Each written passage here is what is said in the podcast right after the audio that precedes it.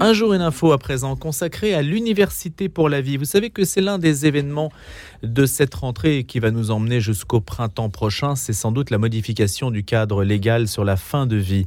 Et il y a des Français qui ont été tirés au sort, les participants à la Convention citoyenne sur le thème de la fin de vie, donc, qui sont déjà entrés dans les vifs du sujet puisqu'ils ont déjà examiné ou du moins retenu 10 enjeux prioritaires, dont la question des formes extrêmes de souffrance psychique. Et à partir de ce mois-ci, ils vont donc continuer à en débattre. Quelques 200 Français, 185 tirés au sort précisément euh, pour cet événement.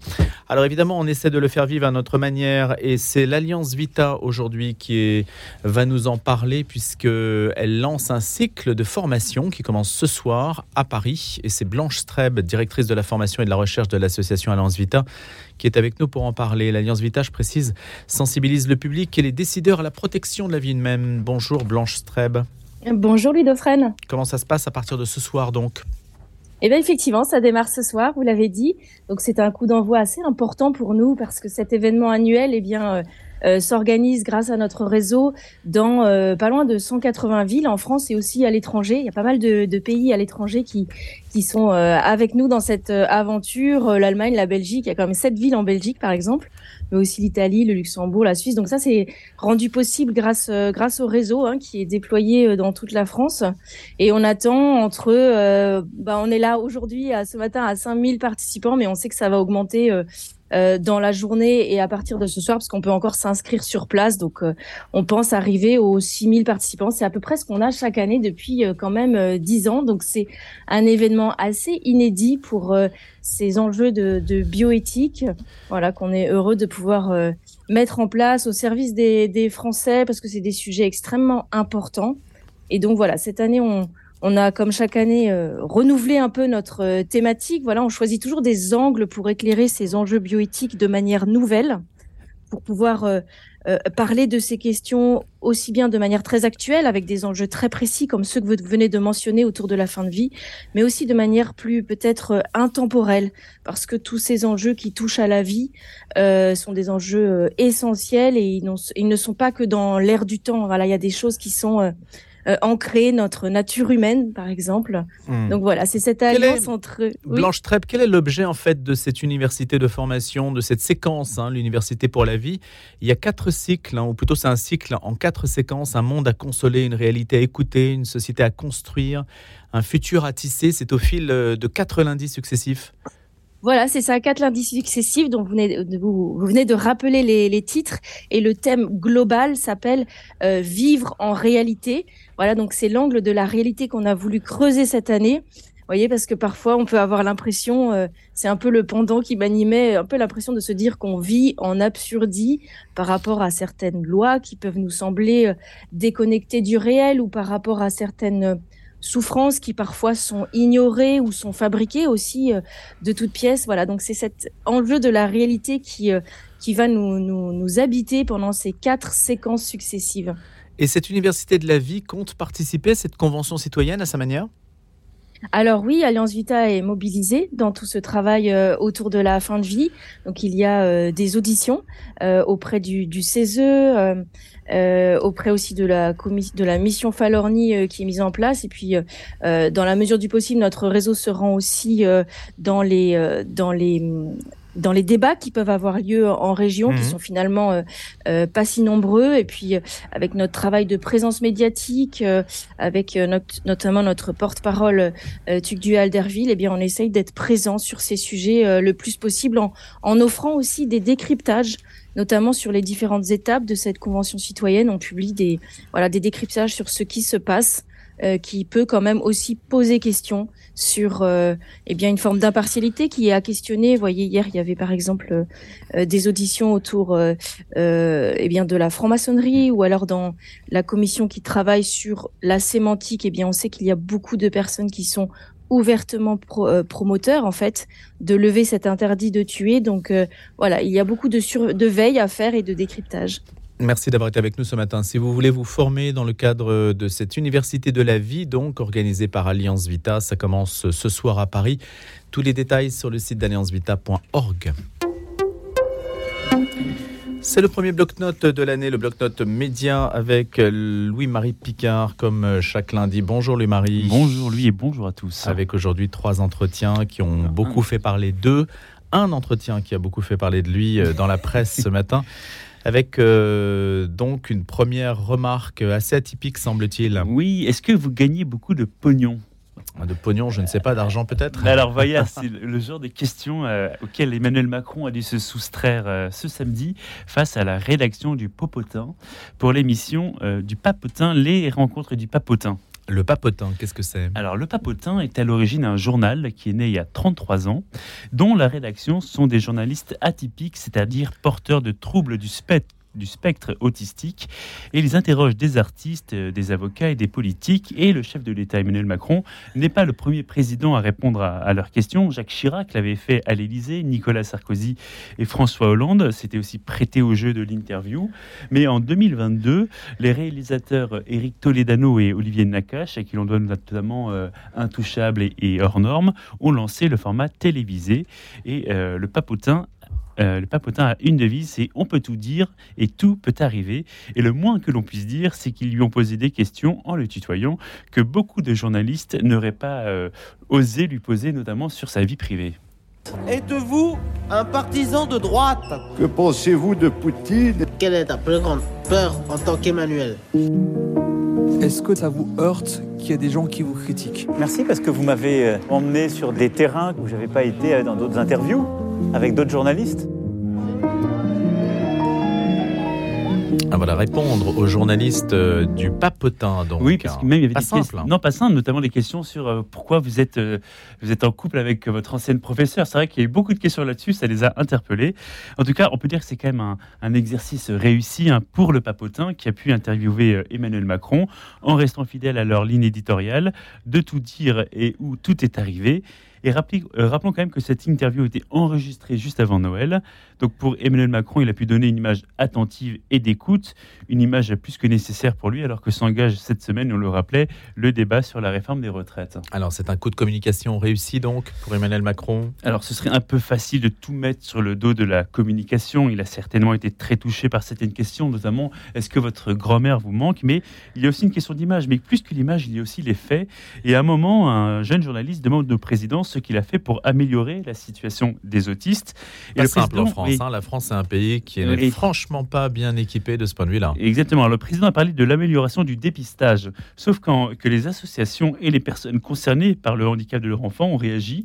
Et elles sont beaucoup plus euh, nuancées sur le bilan. Elles estiment que les AESH, vous savez, les accompagnants des élèves en situation de handicap, sont toujours précaires, mal formés et en nombre insuffisant dans l'éducation nationale. Que l'accès justement au centre de diagnostic faute de personnel, peut prendre jusqu'à 3 ans selon les villes, et des soins comme l'ergothérapie qui est vraiment euh, une aide extrêmement bénéfique pour les personnes en situation de handicap, et ben, est toujours considéré comme du confort, ce qui veut dire qu'il n'est pas euh, remboursé.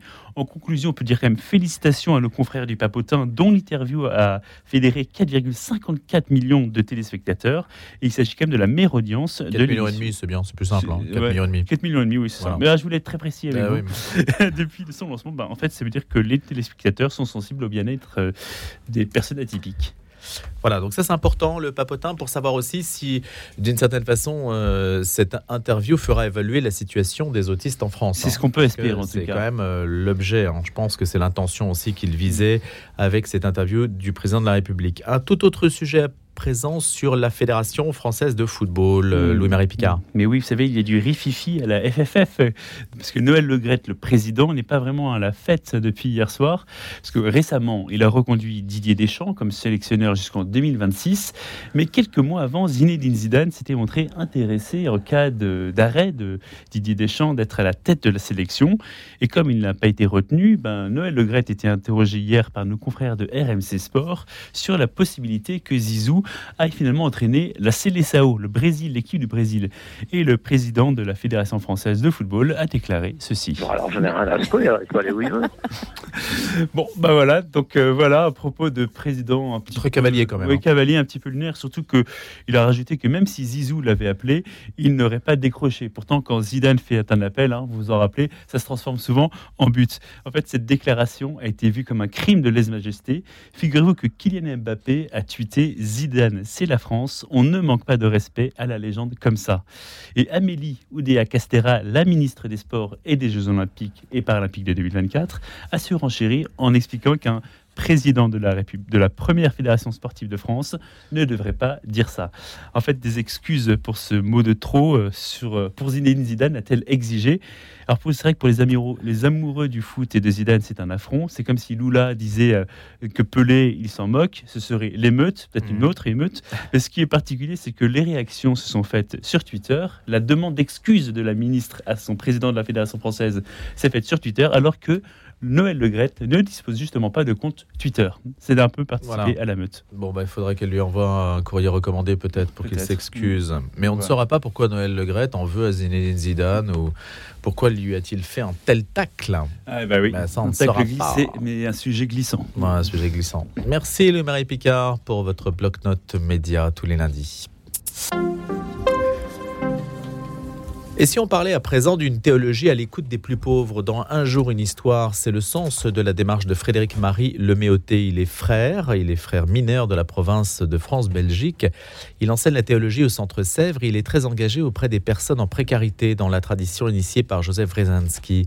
Les, la précarité, en particulier euh, celle euh, que le débat d'ailleurs sur les retraites peut aussi euh, montrer, peut aussi illustrer. hein. il y a une certaine angoisse dans ce pays, celle du déclassement. Eh bien, est-ce qu'on peut apporter à la théologie d'écoute des plus pauvres? Est-ce que les chrétiens peuvent apporter quelque chose avec cette théologie à partir d'échanges de chrétiens du quart monde réunis par la fraternité de la, de la pierre d'angle pour partager leur foi?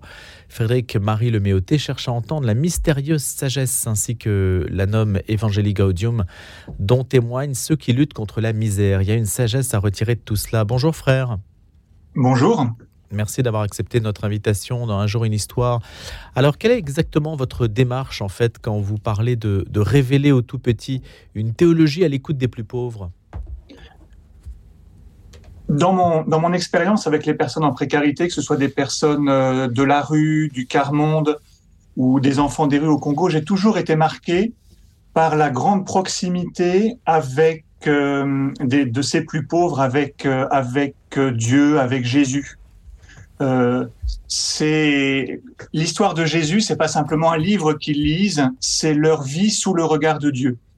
Et j'ai été étonné dans mon travail théologique que ce que cette prise en compte, que la prise en compte de cette expérience, eh bien, soit relativement absente des, des livres de théologie. On parle beaucoup des saints qui ont exercé la charité, on parle beaucoup de François d'Assise qui exerce, qui, qui embrasse le lépreux dans ma tradition. Mais finalement, qui se souvient du lépreux lui-même? Qui, euh, qui fait l'histoire du lépreux? Qui connaît euh, ses combats? Euh, et, et c'est tout ce, tout ce, pan, disons, de, de, de l'expérience humaine qui m'a semblé intéressant d'entendre à, à l'invitation du pape François, comme vous l'avez rappelé, hein, qui parle d'une mystérieuse sagesse, qui parle aussi de la force salvifique des plus pauvres, de la vie des pauvres. C'est-à-dire, c'est le salut nous advient par eux finalement. Alors c'est ce que j'ai essayé de, de, de mettre en mots, en mots théologiques, euh, dans, dans ce livre que vous avez présenté. Quelle est la définition que vous donnez du pauvre? Ah, ça c'est la question piège. Euh, Il y, a, différents, types de définitions. On pourrait en donner une définition euh, économique, c'est ceux qui vivent en, dessous d'un certain seuil de pauvreté, etc. etc. Euh, il y a aussi le mot pauvre est très ambigu. Est-ce qu'on parle du pauvre vulnérable? Est-ce que, le handicap est une forme de pauvreté? Est-ce que, est-ce que l'humilité devant Dieu est une forme de pauvreté, etc. Je veux pas du tout nier ces différentes harmoniques. Moi, j'ai choisi, en m'inscrivant dans la tradition du Père Joseph Rezinski, de ne pas parler du pauvre ou des pauvres, mais de parler des plus pauvres. C'est-à-dire, il y a des gens qui, euh, quelles que soient, j'allais dire, leurs conditions de vie, eh bien, expérimentent euh, justement la vie d'une façon plus difficile. On peut tous vivre, enfin, on peut tous, euh, excusez-moi, mais certains d'entre nous vivent avec un handicap, par exemple. Mmh. Mais euh, une personne handicapée à qui ses parents vont vont vont apprendre la musique, par exemple, vont apprendre à, développer d'autres dimensions de leur de leur être, vont pouvoir s'inscrire avec des difficultés auxquelles il faut toujours être attentif, hein, euh, malgré tout dans la société, dans une famille, etc. Et puis il y a le même handicap, eh ben, peut être vécu d'une façon absolument dramatique quand on n'a pas les moyens de euh, d'aller au musée, quand on n'a pas les moyens de s'ouvrir à la culture, quand on est quand on tout simplement aussi quand on quand on n'a pas les moyens de se nourrir correctement. Et donc le plus pauvre pour moi, c'est c'est la figure de celui qui est toujours en dehors de nos de nos cercles habituels. Euh, finalement, le plus pauvre, c'est celui qui n'est pas encore là, celui euh, vers lequel nos nos groupes qui tendent toujours à se fermer sur eux-mêmes nos groupes sont toujours invités à, à, se déplacer, à se dire mais qui est-ce qui nous manque finalement? Voilà. Et le plus pauvre, c'est cette figure, c'est la figure de, de celui qui nous manque, de celui qui n'a pas encore parlé, de celui qui. Euh, mais comment l'identifier dans sa propre vie, euh, frère? Parce qu'on est toujours le plus pauvre de quelqu'un. Alors tout à fait. Après, euh, moi je travaille à partir d'associations essentiellement du réseau Saint-Laurent, de la Pierre d'Angle. Mmh il n'y a pas besoin d'aller très loin pour, pour chercher des plus pauvres. Hein. Vous les trouvez sur nos trottoirs, vous les, vous les trouvez euh, euh, au fond de nos églises parce qu'ils n'osent pas rentrer. Et ces associations vont, vont, euh, vont réunir ces personnes-là euh, à travers une pédagogie particulière, à travers une, une, une manière de faire particulière, euh, et faire un, un bout de chemin avec eux finalement. Voilà. Je, moi, je suis toujours frappé de, de, ce que les personnes disent dans ces groupes. Euh, nous, on a de la chance, il y a plus pauvres que nous. Voilà. Et, et, et, et qui dit ça? Des personnes de la rue, par exemple oui, par, oui, par exemple, par exemple, des personnes de la rue, des personnes du quart monde, parce que elles ont conscience justement, en participant à ces groupes-là, eh ben, d'avoir rencontré euh, d'autres personnes comme elles, qui, qui, leur permettent donc de mettre des mots, de se dire, bah tiens, ce que, ce que je vis, c'est pas c'est pas ma faute, mais euh, je, je rencontre d'autres personnes qui vivent la même chose euh, et, et, elles, elles peuvent partager, elles peuvent échanger, elles peuvent dire des paroles et elles ont conscience à travers ça de se reconstruire et elles ont envie de faire entrer d'autres personnes dans ce même processus. Et donc elles ont conscience que eh ben, le plus pauvre, justement, euh, elles nous disent souvent, mais le plus pauvre, je me souviens d'une dame qui avait passé du temps dans la rue et qui maintenant avait un petit appartement et qui se disait mais moi je je suis pas pauvre finalement parce que celui qui dort en bas de chez moi il est plus pauvre que moi. Et pourtant c'est une femme qui euh, avait des difficultés de santé avait des difficultés de de à payer son loyer à se nourrir. Voilà on se compare toujours en fait oui, mais vous voyez que, que moi, moi, quand j'ai tout, je me compare à celui qui a encore plus. Je me dis, tiens, il, il me manque, mmh. je sais pas, il me manque tel ou tel objet, il me manque telle chose. Et la comparaison ici joue, joue à l'inverse, en fait. C'est ça. C'est pas une, c'est pas une comparaison, une comparaison d'envie ou de ressentiment. C'est une comparaison de, euh, eh bien, viens avec nous parce que tu nous manques et sans toi, la communion n'est pas possible. Cher frère, il y a aujourd'hui la peur du déclassement pour beaucoup. Je vous demanderai une, une réponse assez rapide. Mm -hmm. Il y a la peur du déclassement lié en particulier, tenez, on va parler des retraites tout à l'heure, le fait que notre vie demain sera moins, moins facile que la vie d'hier. Est-ce que cela ne va pas se retourner finalement contre les plus pauvres si l'ensemble de la société est tiré vers le bas? Ça peut se retourner vers les plus pauvres. On est dans une société qui fait comprendre à des gens qui gagnent 1000 euros que le danger, c'est des gens qui en gagnent 200 et non pas euh, celui qui, euh, qui, qui, qui, euh, qui gagne des millions d'euros. Voilà. Euh, après, je pense que les plus pauvres, justement, à travers leur mystérieuse sagesse, nous ouvrent un chemin pour, pour penser cette précarité, pour penser, pour trouver dans cette précarité des voies d'humanisation. Eh bien, et des voies de lutte pour la justice. Eh bien, c'est ce qu'on pourra justement retrouver dans votre réflexion intitulée Révéler au tout petit cette sagesse précisément. Une théologie à l'écoute des plus pauvres aux éditions du CERF, frère Frédéric Marie Leméoté. Je vous remercie d'avoir été notre invité.